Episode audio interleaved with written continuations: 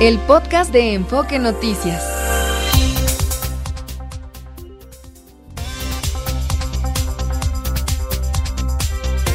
NRM Comunicaciones presenta Enfoque Noticias con Mario González. Buenos días, muy buenos días y bienvenidos a Enfoque Noticias. Es miércoles 14 de febrero, Día del Amor y la Amistad, Día de San Valentín, día también de miércoles de ceniza, el calendario, el calendario festivo y católico nos cayó encima. Un día muy especial para todos, por supuesto. Felicidades, muy, muy buenos días. Gracias por ese amor, esa fidelidad con, nosotros y felicidades, por supuesto, a todos. Saludo al auditorio de toda la República Mexicana que nos sintoniza a través de la señal de NRM Comunicaciones y de todas nuestras plataformas digitales. Gracias por acompañarnos, gracias por su sintonía. Sí, un día muy especial, día además de quincena, ya empezó a caer la quincena para muchos, así que aprovechar este día de, de festejo de, amor, de, felicidad, de amistad. Este, un día muy especial, creo que es de los más bonitos, de los de, donde más derrama económica hay, también genera mucho, mucho este día para toda, eh, todos los mexicanos. Nos gusta celebrar este día con, con todo. Así que vamos a estar hablando de eso, cuánto deja de derrama económica un día como hoy, eh, cómo solemos celebrarlo, cómo son las nuevas formas del amor. Eh, el sentimiento es el mismo, las formas son distintas.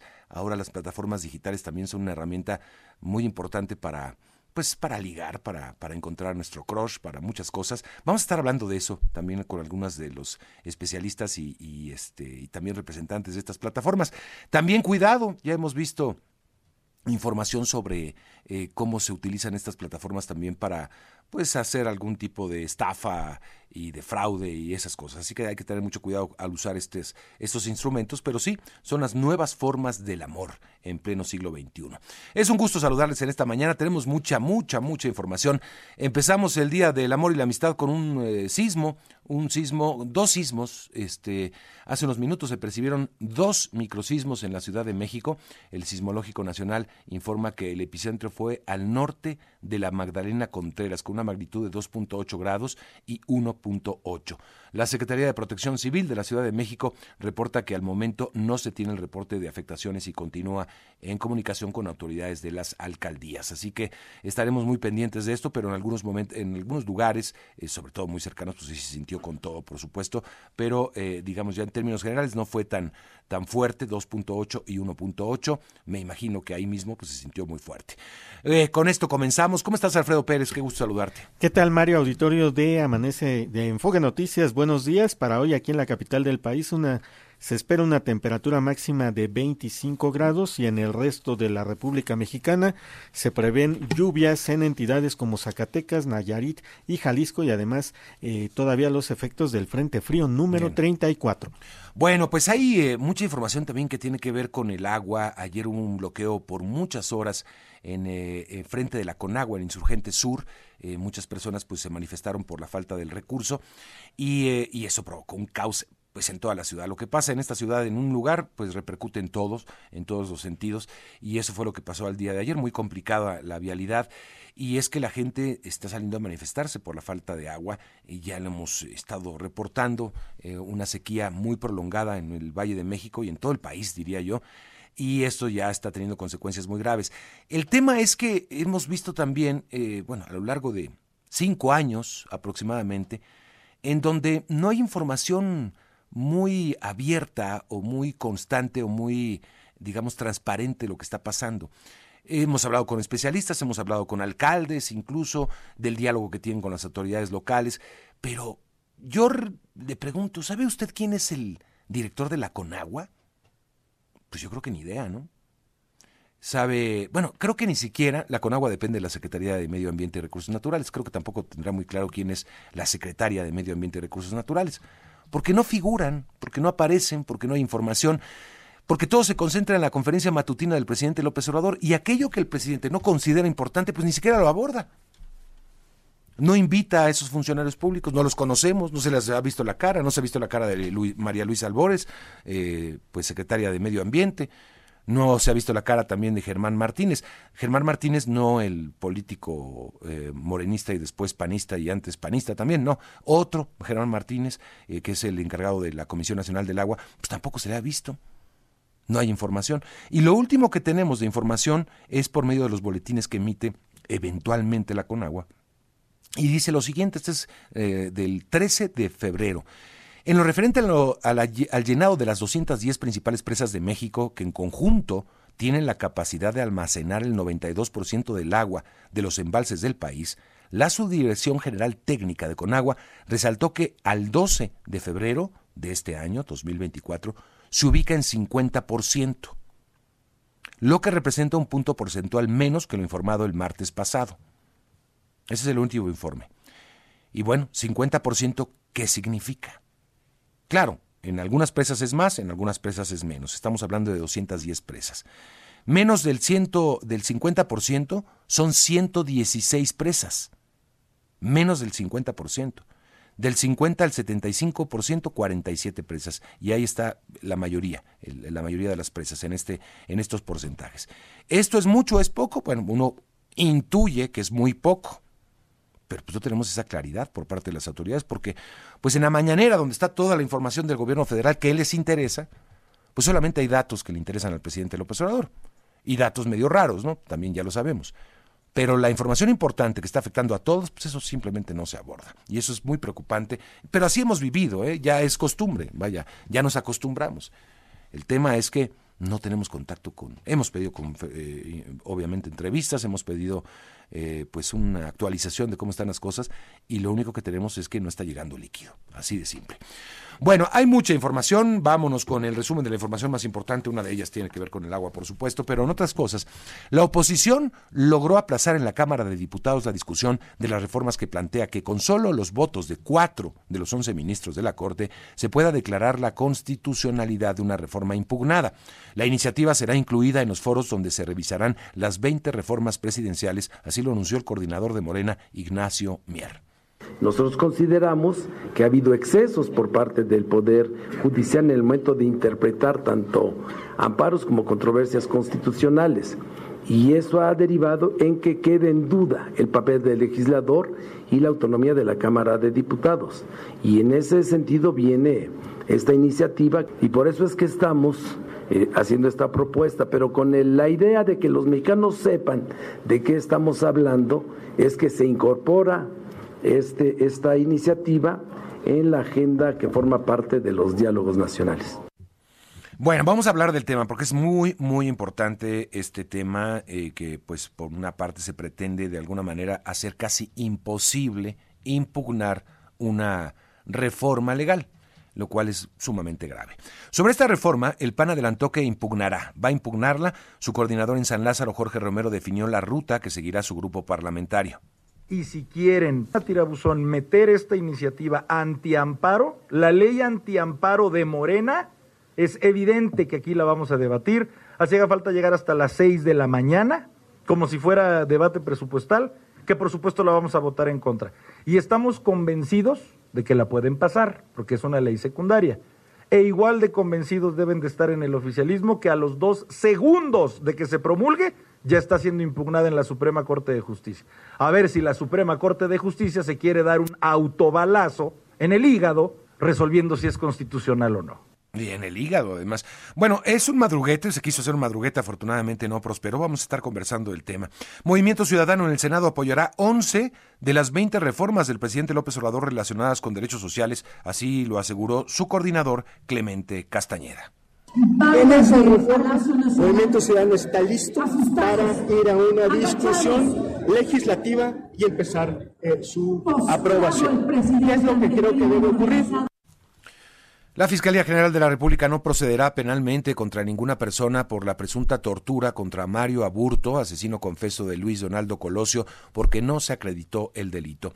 Tras los hechos de violencia de los últimos días en Fresnillo, Zacatecas, se pusieron en marcha, como siempre sucede después de ya lo sucedido, pues se ponen en marcha operativos. Este se llama Calle por Calle y Vigilante Nocturno, en el que participan el Ejército Mexicano y la Guardia Nacional, que no es lo mismo, pero es igual y rima además. Así lo informó Arturo Medina Mayoral, secretario de Seguridad Pública Estatal. Tenemos un despliegue detallado por colonias que nos permite recorrer calle por calle. Aquí la modificación es que lo estamos haciendo a pie, pie a tierra, combinados con patrullamiento en vehículos y el vuelo del helicóptero. Ante estos eventos trasladamos nuestro cuartel general operativo a Fresnillo para estar ahí presente las 24 horas trabajando. Y en Guerrero sigue el exterminio de conductores, de taxistas, de gente vinculada al transporte. En Iguala, en Iguala Guerrero, fue asesinado Tomás Reina Abarca, dirigente de la organización de taxistas Real de Oro. Ahí no hay un anuncio de un operativo especial, auto por auto, taxi por taxi. No, ahí están dejando que las cosas fluyan y que el crimen organizado vaya cooptando más la actividad cotidiana de los guerrerenses. Tras el ataque contra el periodista Andrés Salas, director del portal digital Noticias de Cuautla, en Morelos, reporteros de Nota Roja anunciaron la suspensión de las coberturas noticiosas en todo el oriente del estado. Jorge Álvarez Maínez denunció al PRI y al PAN ante el INE por presuntamente utilizar bots para impulsar campañas en redes sociales contra sus opositores. Y Claudia Sheinbaum informó que el próximo domingo se registrará ante el Instituto Nacional Electoral como candidata de la coalición Sigamos Haciendo Historia a la presidencia de la República.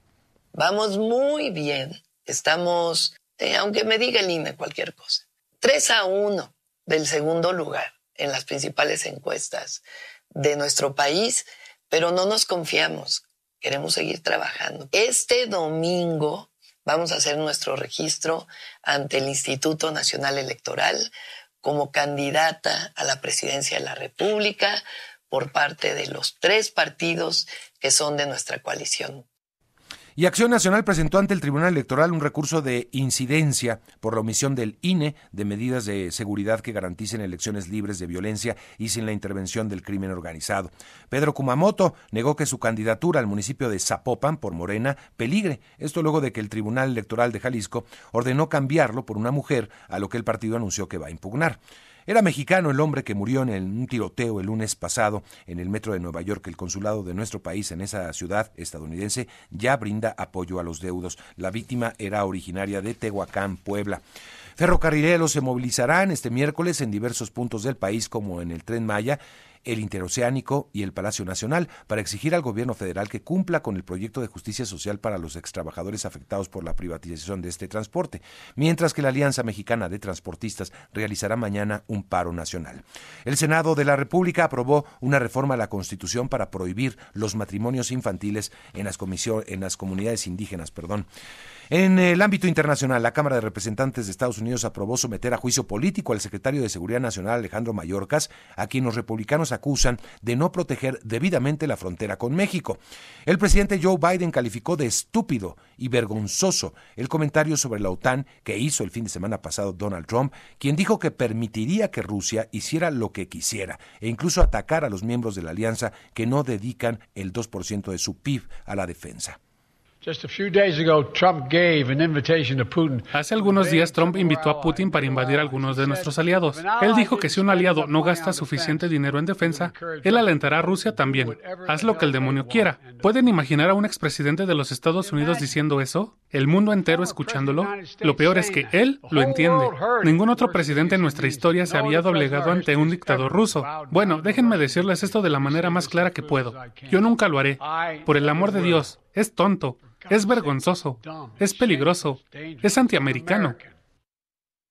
Y mientras esto pasa, pues eh, Rusia aprovecha el momento, el apoyo que le da Donald Trump a Vladimir Putin y emitió órdenes de captura contra dirigentes de los países bálticos, incluida la primera ministra de Estonia, Kaya Kalas, a quienes acusa de insultar la historia rusa. Estonia, Letonia y Lituania consideran que la Unión Soviética fue una fuerza de ocupación pero Moscú, por su parte, señala que sus tropas los liberaron de la invasión de la Alemania nazi y por eso tienen derecho sobre sus territorios. Algo más o menos de lo que pasa con Ucrania. Bueno, esto es parte de la información más importante en México y en el mundo. Y vamos con un adelanto de las finanzas, Martín Carmona. Mario, ¿qué tal? Buenos días. Saludamos al auditorio después del dato de inflación que no resultó como se esperaba allá en los Estados Unidos. Ayer los mercados todos se pintaron de rojo, incluso el Dow Jones y el Nasdaq arriba del uno y medio por ciento de pérdidas. La bolsa no dejó, la bolsa de México también siguió la misma tendencia, perdió casi uno por ciento. Hoy las cosas se amanecen con un incremento de unos, eh, perdón, una baja de cuatro centavos en el precio del dólar. Ya están 17.13, por lo menos ahora el tipo de cambio se mantiene y se resiste esta tendencia negativa que se marcó ayer por el dato de inflación. Reitero que no fue nada positivo. 17.13 el precio del dólar. En cuanto a los precios del petróleo, siguen subiendo. 20 centavos ganan en promedio. El de Europa ya está en 83 dólares. El de los Estados Unidos 78 dólares. Mario, la información. Muy bien, Martín. Más adelante, por supuesto, desarrollamos. Y vamos con un avance de los deportes. Eh, deportes Javier Trejo Garay, ¿cómo estás? Supuesto, ¿qué tal, Mario? ¿Cómo te va, amigos de Enfoque Noticias? Fue presentado ya finalmente el auto con el cual va a competir Luis Hamilton Hamilton por última por última temporada con el equipo de Mercedes. Luce muy interesante la y, atractivo me parece el auto de Mercedes con algunos cambios sustanciales importantes comparados con el del 2023. Hay que hablar por supuesto también de el fútbol, fútbol en México, fútbol en CONCACAF, victoria de Chivas, hoy el América entra en acción contra el Real Estelí, si gana el América podría enfrentarse a Chivas en el clásico nacional, pero en el marco del torneo de campeones de CONCACAF, hablando de torneos de campeones, también la Champions ya empezó con su etapa de los octavos de final, donde ayer, por cierto, el Madrid y el Manchester City consiguen victoria, hoy entra en acción el PSG, también entra en acción el Bayern Múnich, y por supuesto comentar ecos del el Super Bowl 58, hoy se llevará a cabo, Mario, el desfile de los campeones, Kansas City en casa, ante probablemente más de un millón de personas en las calles para celebrar a los monarcas de la NFL. Campeones. Sí, bicampeones, además, tienes toda la razón. Algo que no ocurría desde hace 20 años, bueno, se repitió por primera vez desde 20 años un bicampeón de la NFL. Sí, muy bien, gracias Javier. Buen día. Buenos días y vamos con las primeras planas, Alfredo Pérez. Mario Auditorio de Enfoque Noticias, el Universal destaca que la presa de Valle de Bravo se seca,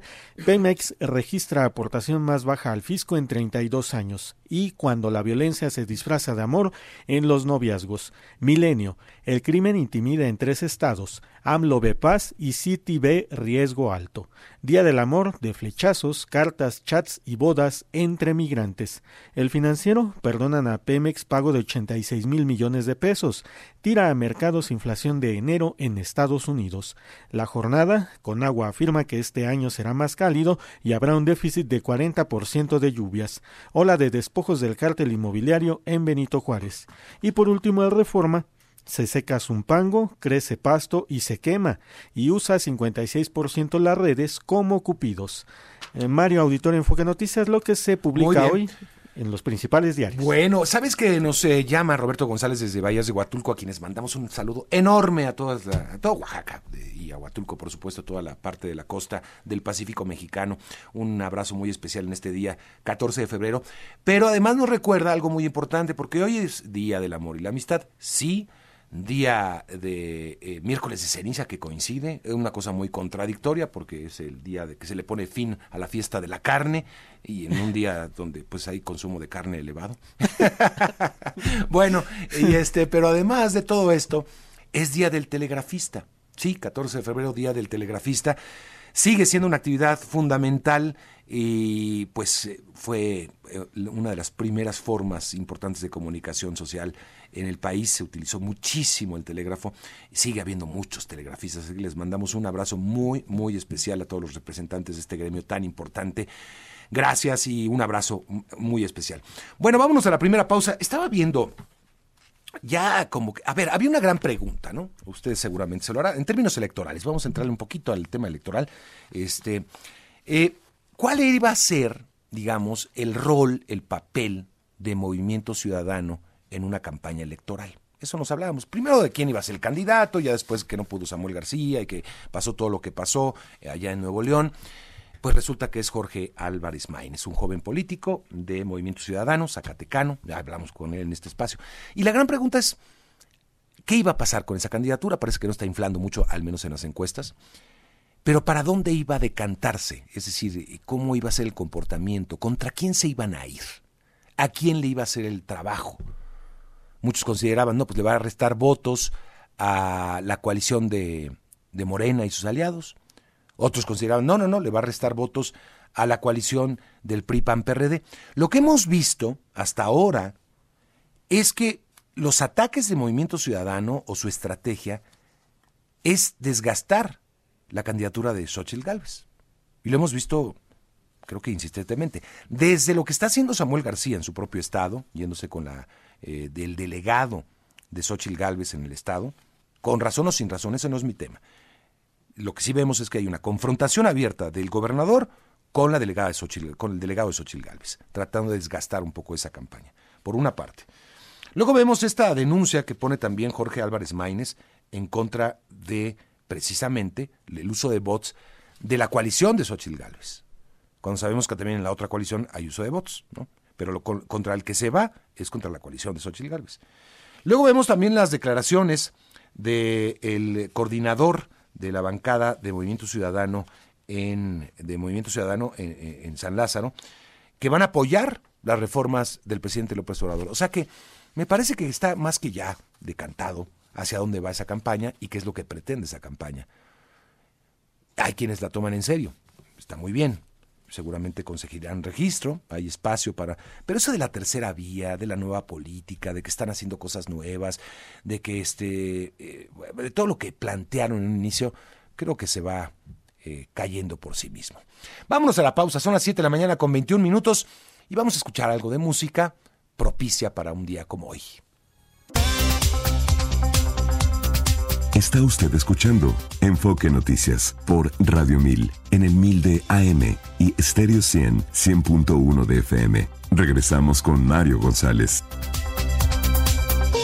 7 de la mañana, 27 minutos. La violencia contra choferes de transporte público en Guerrero continúa, no para, en muchos municipios, no solamente en Chilpancingo, no solamente en Acapulco, no solamente en Iztapa, también en Iguala, por supuesto. Fue asesinado Tomás Reina Abarca, líder de la organización de taxis Real de Oro. Es el objetivo, Janet, lo hemos hablado todos los días.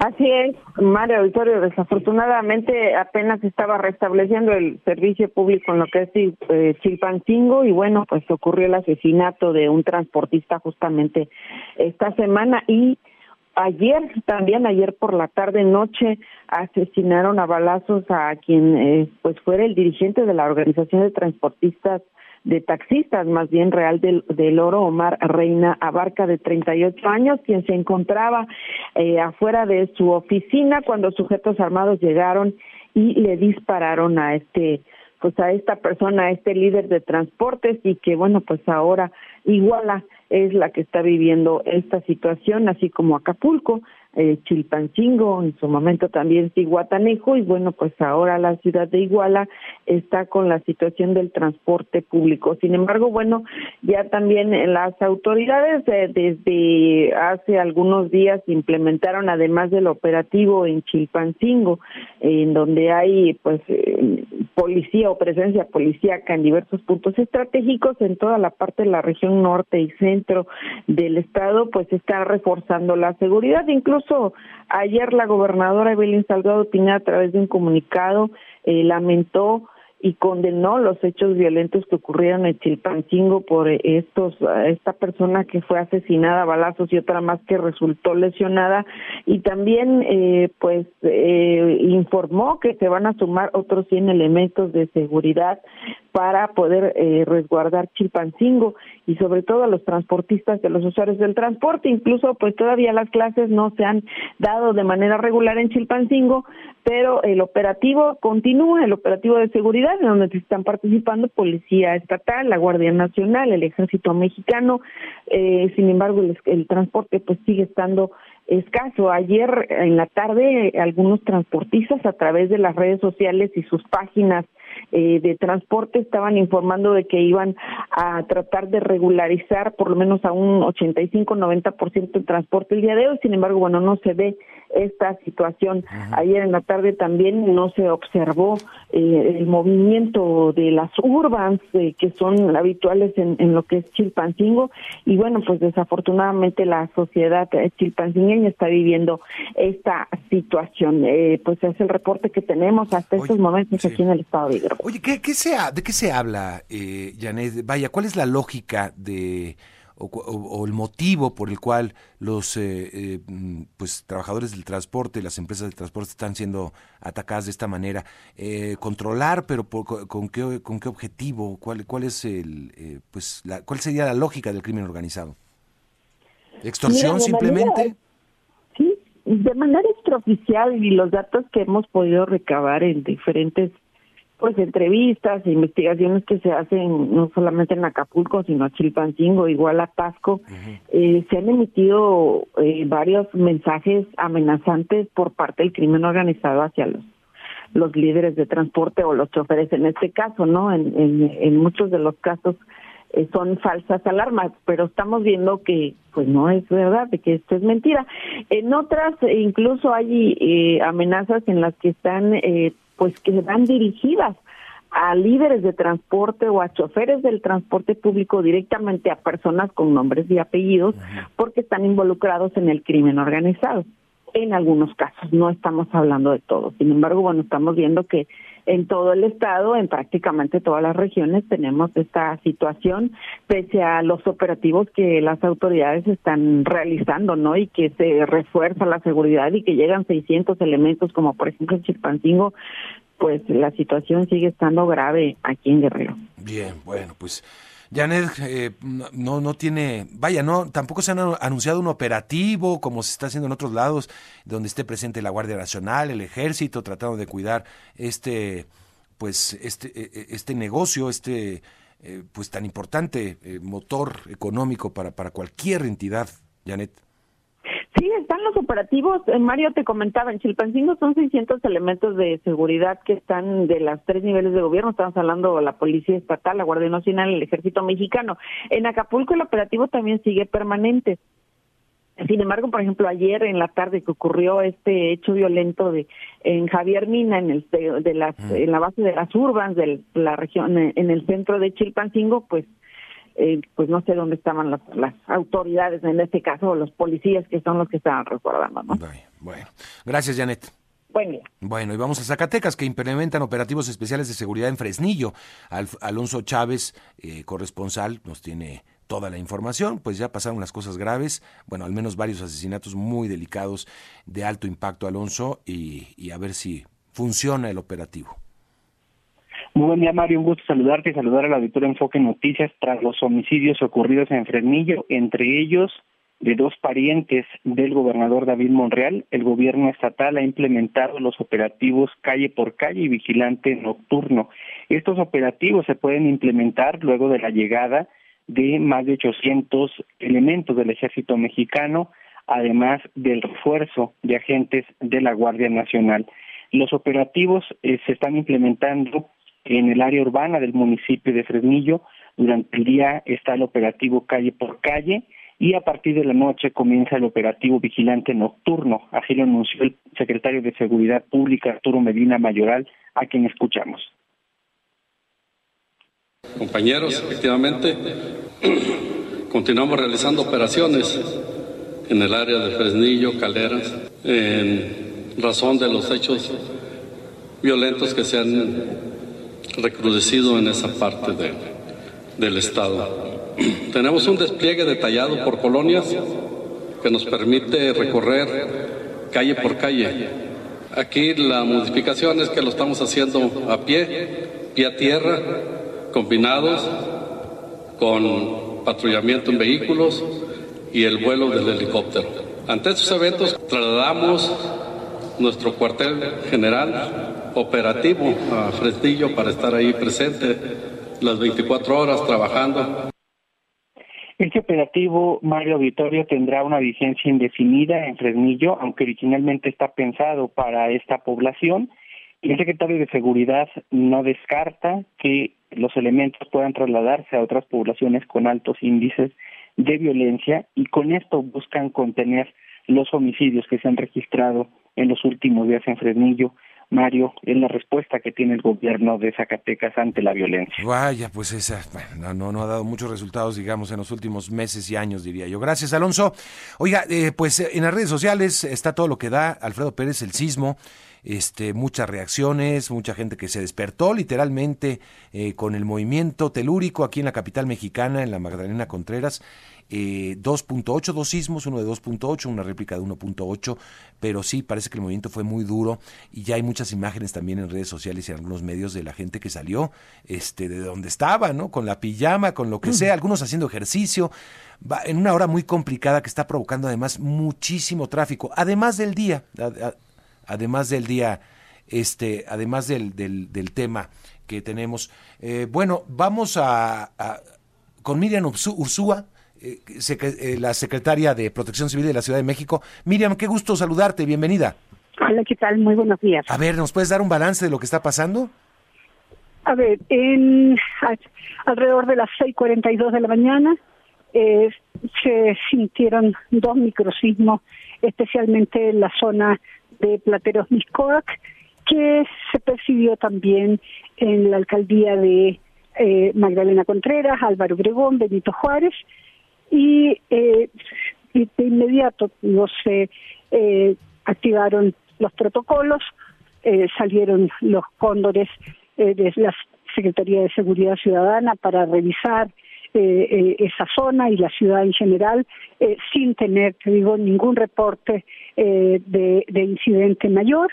Y también activamos a las unidades de protección civil de las alcaldías para que hicieran una revisión eh, inmediata en sus demarcaciones. No tenemos reporte, te digo, de consideraciones eh, mayores, salvo que hubo percepción en toda esa zona y en algunos lugares, te digo, pues siempre sucede algunas crisis nerviosas atendidas en el, en el momento y en el lugar sin ningún, sin mayor problema.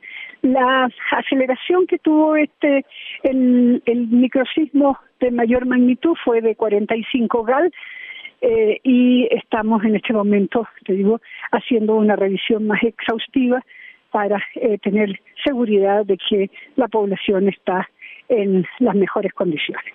Okay.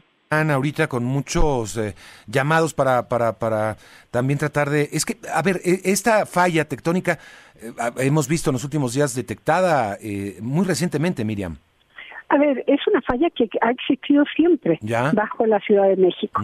Ahora, esta es una falla que eh, está eh, que está activa y que eh, está reacomodándose y los microsismos son consecuencia de ese reacomodo. Es decir, no es una novedad, no es nueva, es una es una falla existente y lo que hay que hacer es eh, estudios más profundos y, a, y, a, mayor profundidad además, eh, porque generalmente son a un kilómetro, a dos kilómetros de profundidad, cosa que se está haciendo a través del Instituto de Geología y del Instituto de eh, Ingeniería de la UNAM para poder saber, digo, las razones y las consecuencias que puede tener esta activación. Sí, son barrancas muy visibles, pero que pues desde eh, hace mucho tiempo, ¿no? Eh, el tema también, Miriam, es que son ampliamente pobladas, ¿no? Son zonas ampliamente pobladas, evidentemente. Eh, si hay alguien que, pues, eh, al revisar su vivienda, ve que hay alguna grieta o, o ve que hay algún tipo de problema, eh, por favor llamar al 911 para que nosotros podamos enviarle de forma inmediata eh, personal para la revisión de su vivienda. Muy bien. Por lo pronto, eh, ¿se han registrado varios de estos? De, hoy dos, fuerte. De uno, fueron fueron dos. En general, mira, hay muchos microsismos en, la ciudad, pero son de muy baja magnitud y por lo tanto son imperceptibles. En este caso, te digo, fue perceptible porque pues, subió ya de, de 2.8 fue el primero, 1.8 fue el segundo, y, y el microsismo es como un golpe fuerte hacia abajo, ya que evidentemente produce eh, algún tipo de eh, miedo, susto, angustia. Algunos vecinos dicen pues que, que podría tener que ver con las obras que se han realizado, sobre todo el tren interurbano. que ver las obras, que, se han realizado, esto tiene que ver con una falla geológica del suelo, del subsuelo, a un kilómetro y a dos kilómetros de profundidad. Muy bien. Bueno, cualquier cosa, denunciar entonces eh, o, avisar, dar aviso a eh, la Secretaría de Protección Civil eh, para, para, Y al 911 especialmente, te digo que es el que nos da los folios para poder atender. Muy bien, te agradezco mucho Miriam y qué bueno, bueno, saldo blanco por lo pronto.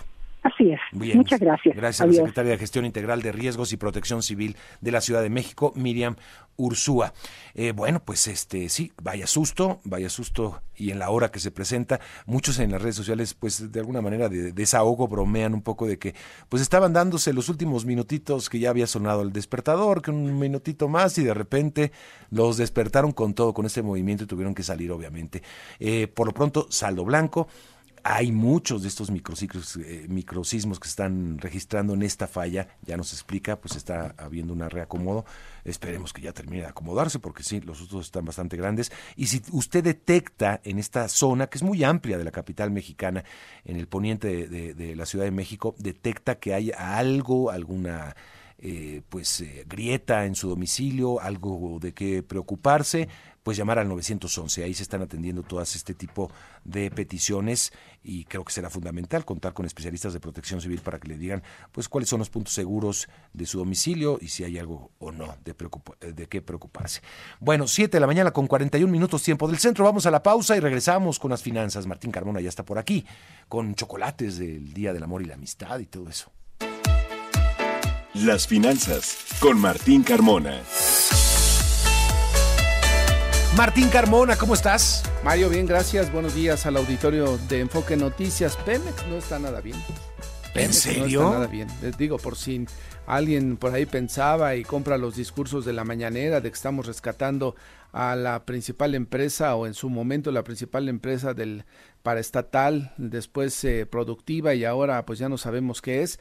Eh, y esto comenzó... Ya es improductiva. Ya es improductiva, endeudada y con improductiva más promesas incumplidas que nada. y seguimos metiéndole dinero. Ah, dice que un barril sin fondo, ¿no? Un barril sin fondo. Literal, Mario. Cuando ya el negocio del petróleo cambió, cambió completamente, esa lógica de, de, de, de la venta, de que era nuestro gran fortaleza, ¿no? Vender petróleo al exterior, principalmente Estados Unidos. Pues Estados Unidos este, produce muchísimo más que nosotros. Nueve millones de barriles diarios produce Estados Unidos. Y me queda claro que la política de este gobierno no se actualizó a esta época, Mario, ¿no? Son las ideas del presidente desde hace 20 años que comenzó en la lucha social, donde sí, la empresa petrolera era fuerte, donde en vender petróleo en los mercados te dejaba mucho dinero, pero la dinámica cambió y el presidente no se actualizó y hoy nos tenemos en esta dinámica en la cual Pemex sigue siendo, como bien lo dijiste, un barril sin fondos. Y dos bocas que ya estaba produciendo. Parece que estaba perdiendo dólares por este por, cada, por cada barril producido, ¿no? Sí, todavía no no nos deja una buena noticia, una esperanza de que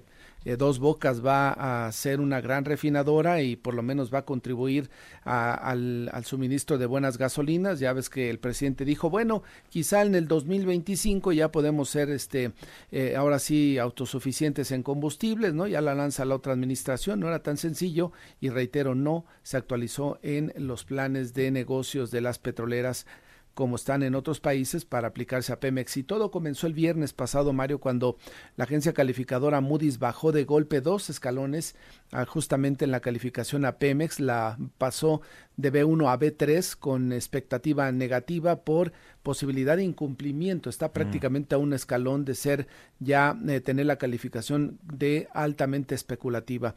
Mm. Y ayer sorprendió la decisión del gobierno federal bueno, a muchos no los sorprendió porque no hay mucho que hacer, no hay otra forma de resolverle la situación financiera a Pemex con un decreto que le permite exentarlo del pago de unos 70 mil millones de pesos a Pemex como impuestos que se tienen considerados para la última parte del 2023. Si te parece, vamos con mi compañera Mar Rivera, quien averiguó sobre este tema y nos tiene más detalles de lo que fue este decreto que le perdona el pago de impuestos a petróleos mexicanos. Mar, adelante, buenos días.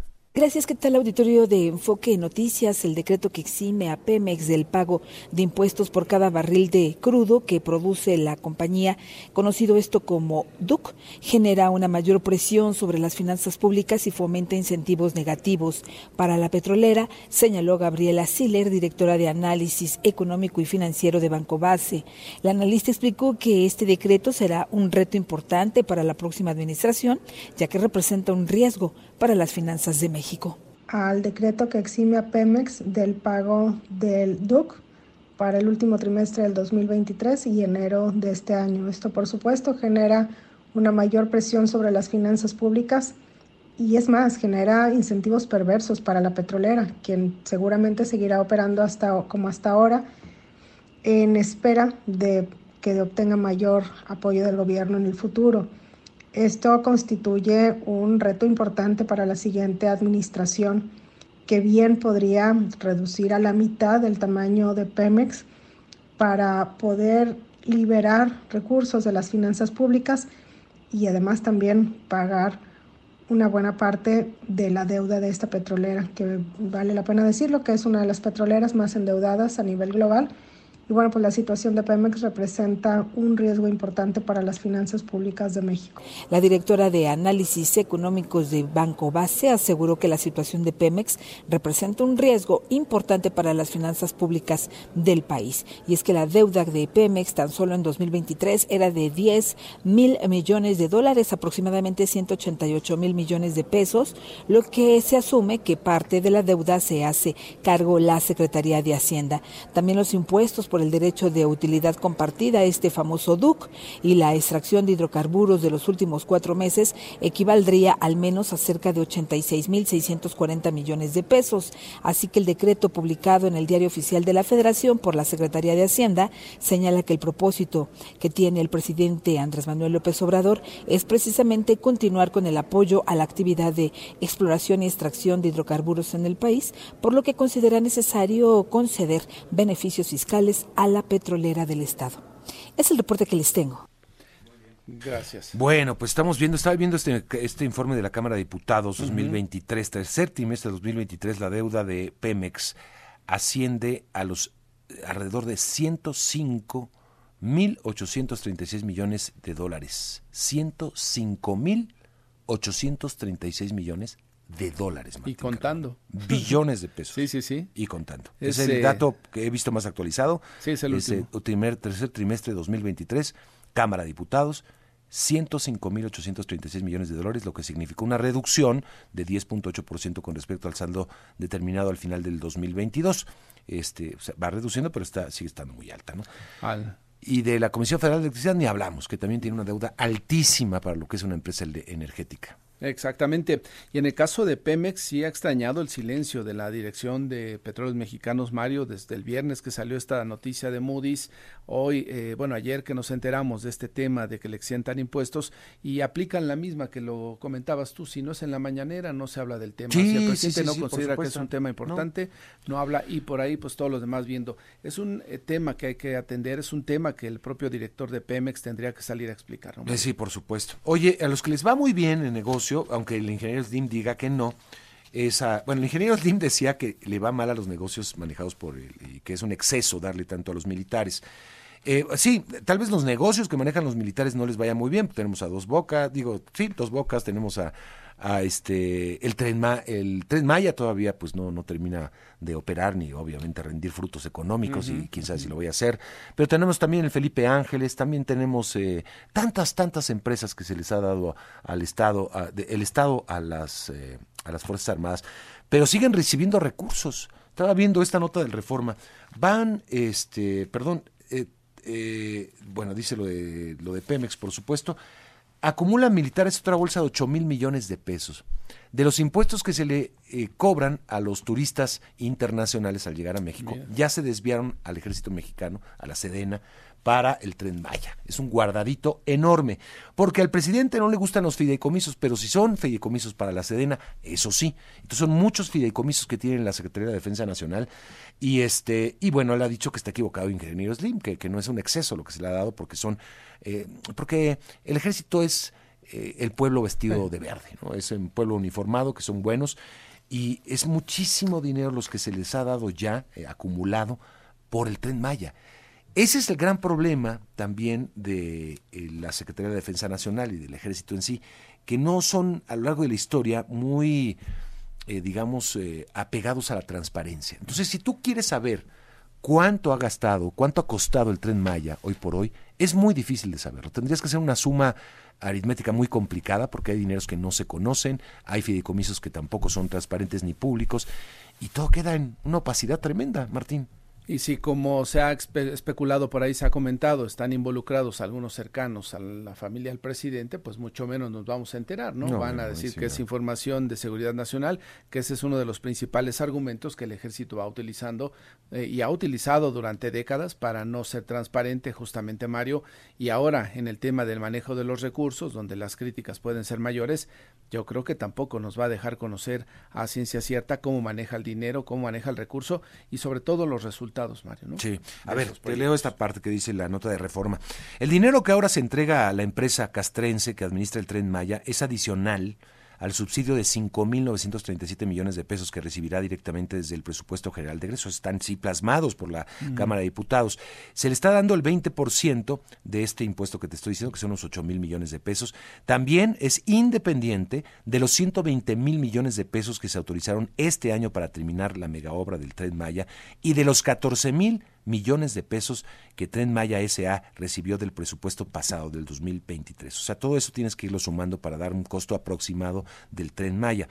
Eh, la paraestatal militar creada en este sexenio y la cual administra Tren Maya SA, además de dos aeropuertos entregados al ejército y otros proyectos ferroviarios, turísticos y culturales, aprovechó la nueva bolsa millonaria para compras masivas de equipos y bienes necesarios para operar seis hoteles, que se les dieron también, cuatro edificios corporativos y dos paquetes en la zona del Tren Maya.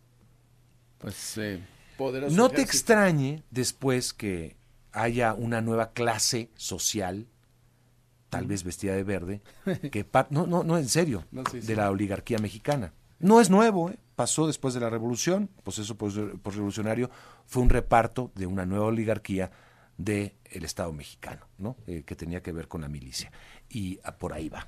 Yo, bueno, habría, Totalmente. Que, habría que pedir cuentas, pues, pues al menos. Los deportes con Javier Trejo Garay. Javier, ¿cómo estás? ¿Qué tal, Mario? ¿Cómo te va, amigos de Foca Noticias? Qué gusto saludarles. Vámonos con lo más importante, la información deportiva. Y hablemos, por supuesto, del fútbol, Mario, porque hay actividad en este lado del mundo. Me refiero a la Conca Champions o la CONCACAF, Liga de Campeones, y también, por supuesto, la, eh, la original, la única, la Champions League, que por supuesto ya entró a la etapa de los octavos de final. De hecho, el día de ayer el Madrid, seguramente lo sabes, seguramente lo viste, incluso no sé si eres tan fan como Martín Carmona del el Real Madrid, pero ganó el Madrid 1 por 0 a pesar de algunas ausencias, jugando además como visitante, consigue el triunfo el conjunto merengue. Y también ayer otro equipo que jugó eh, como visitante también, el, Manchester City, el, campeón, por cierto, también consigue un triunfo ante el Copenhague, una buena victoria para el Man City, que busca repetir como monarca. Para el día de hoy también hay un par de duelos. Eh, uno de ellos también eh, es interesante, el de el Paris Saint Germain que va a enfrentar nada menos que a el conjunto eh, de el Paris Saint-Germain va a recibir a la Real Sociedad. Por cierto, confirma Luis Enrique que estará presente Kylian Mbappé que estaba lesionado, pero estará listo para jugar el día de hoy. Y también en otro duelo en el Olímpico de Roma, en la capital italiana, va a recibir la Lazio al conjunto del Bayern Múnich. Así que dos grandes del fútbol de Europa entran en acción. El PSG enfrentando a la Real Sociedad, mientras que el Bayern Múnich visitando a la Lazio de Roma. Por cierto, en este tema queremos invitar amigos de Enfoque Noticias para que puedan seguir estos partidos en la página de caliente.mx. Es una opción o también y de una manera más eh, eh, práctica con la aplicación. Bajen la aplicación de caliente.mx que es gratuita y reciben mil pesos para la primera apuesta. Recuerden que además en línea pueden seguir los resultados de esos partidos, los que más le interesen. Pueden seguirlo en la aplicación de caliente.mx. Más acción, más diversión. No solamente el fútbol, también el básquetbol, ya que no hay fútbol americano. Bueno, recuerde también hay otros deportes que usted puede seguir. Hablando de otros deportes también, Mario, se presentó finalmente el nuevo auto de Mercedes, un auto que es totalmente diferente o radicalmente diferente al que utilizó el equipo Mercedes durante el 2023. De hecho, esos pontones para quien no está familiarizado con el término pontón, pues son no. estos, estas laterales, digamos que la carrocería del auto, las laterales de- el- del auto son los pontones. Esos pontones que prácticamente dejaron de existir en Mercedes en las últimas versiones, para este 2024 sí hay unos pontones, se cambió también la parte trasera, el piso, es decir, La aerodinámica es, una aerodinámica totalmente diferente a de a los Pues a ver si se Mercedes. acercan, ¿no? Porque llevaba Sí. muchos pasos adelante Red Bull en, en ese Sí, sí, claro. Y la idea, Mario, según vimos lo que hizo McLaren, según vimos lo que hizo Aston Martin, según vimos lo que presentó ayer Ferrari, eh, varios de estos equipos tienen sutiles semejanzas con el Red Bull R19, es decir, el eh, Red Bull del año pasado. Es decir, le han copiado la tarea justamente a eh, Adrian Newey, que él es el diseñador principal de la Fórmula 1. La idea es, obviamente, ver lo que hizo bien justamente el equipo de Red Bull en los últimos años y esperar, desde luego, que esos cambios puedan significar un avance significativo también, valga la redundancia, en la pista. Y por cierto, este fin de semana empieza ya la actividad justo para eh, los entrenamientos, quiero decir, de cara al arranque de la temporada que será en un par de semanas. Y ya por último, Mario, hoy se llevará a cabo el desfile de los campeones de la NFL, los Kansas City Chiefs. En Kansas City, Missouri será este, este evento. Se espera más de un millón de personas, por cierto, en esta en este desfile, en esta parada eh, deportiva, Mario. No, bueno, pues iba a estar a todo lo que da la fiesta, ¿no? Y en pleno 14 Sí, de claro. febrero, imagínate. Además, Sí, sí, además, sí. Más Oye, adelante platicamos del Canelo, si te parece, ya tiene fecha, 4 de mayo en Las Vegas. 4 de mayo. No tiene rival todavía. Se habla de varios, va- se ponen el nombre varios candidatos, pero lo que sí, 4 de mayo como parte de los festejos del 5 de mayo, va a pelear entonces el Canelo, justamente el 4 de mayo en Las Vegas. Muy bien, oye, este 4 de mayo, pues muy, muy ad hoc con, la, con el Día de la Hispanidad, el Día de la Mexicanidad allá en Estados Sí, Unidos. sí, sí, ¿no? lo celebran Muchísimo, creo que más allá que nosotros, sí, ¿no? más que cualquier otra cosa, sí, sí, sí, sí. Sí, Sí, el 5 de mayo. Muchos creen del otro lado que es el Día de la Independencia Mexicana. Sí, muchos creen eso, sí, Sí. totalmente, totalmente. Y pues no, pero bueno, pero sí es un día importante, es eh, día importante. históricamente en México, claro, sin duda. Pero bueno, y justamente como parte de esos festejos estará el Canelo entonces en la ciudad del pecado. Muy bien. Bueno, pues eh, gracias, eh. Javier. Más adelante le seguimos. Gracias, Por supuesto, nos vamos a la pausa y al resumen son las 8 de la mañana con un minuto tiempo del centro. El podcast de Enfoque Noticias.